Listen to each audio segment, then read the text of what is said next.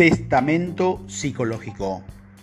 Así como es importante que hagas tu testamento de bienes materiales, que es lo que vas a dejar para evitar conflictos en el futuro, es imprescindible generar tu testamento psicológico.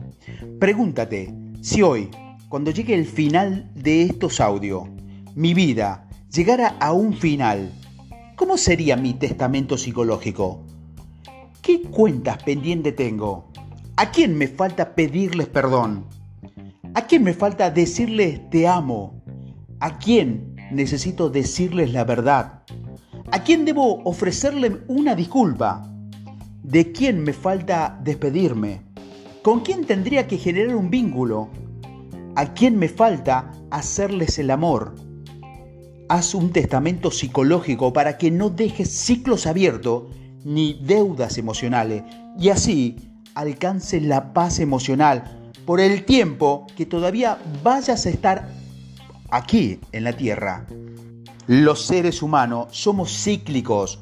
Ya lo aprendiste al comprender el poder que poseen las emociones. Cuando un ciclo se queda abierto, permanece inconcluso y genera intranquilidad, como si tuviera pequeñas deudas y puedes evadirlas, tratando de olvidarlas o renovar todos los días tu determinación de saldarlas. Pero mientras no cierres el ciclo, seguirán pendiente y por eso es importante que seas honesto contigo mismo y que hagas tu testamento psicológico. Si dejas las cosas pendientes, generarás dolor, no te dejarán vivir libre, no te permitirán caminar con alegría. Por eso los niños son felices porque tienen un sistema de autorregulación.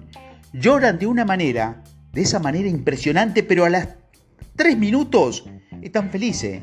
A los cinco están enojados y a los tres te aman. Los niños viven todo el círculo de la experiencia y el círculo de las emociones constantemente. Pero a medida que crecemos, vamos aprendiendo a bloquear nuestras emociones, a controlarlas y a contenerlas. Entonces, dejamos de vivir en el ciclo de las emociones. Esas emociones naturales, ese ciclo puro de instinto que tenemos cuando éramos niños y por eso es importante generar tu testamento psicológico. No necesariamente tienes que despedirte de la gente, pero piensa en las deudas emocionales que tienes y con quién. No te hagas el desentendido porque vas a cargar un peso extra.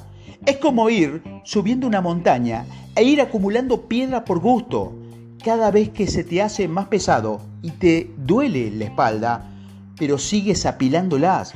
Y si alguien te dice, ¿por qué no las sueltas? Responde, es que no lo he tenido durante tanto tiempo que ya no las quiero soltar y que ya las cargué hasta aquí, mejor las suelto allá arriba ya descansaré cuando me muera.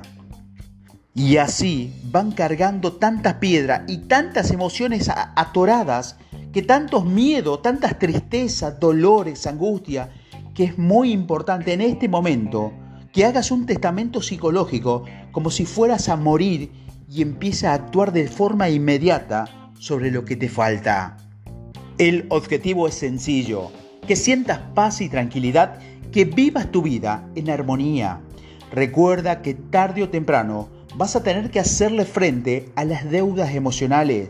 Así que entre más pronto las saldes, más ligera será tu carga y más fácil el camino.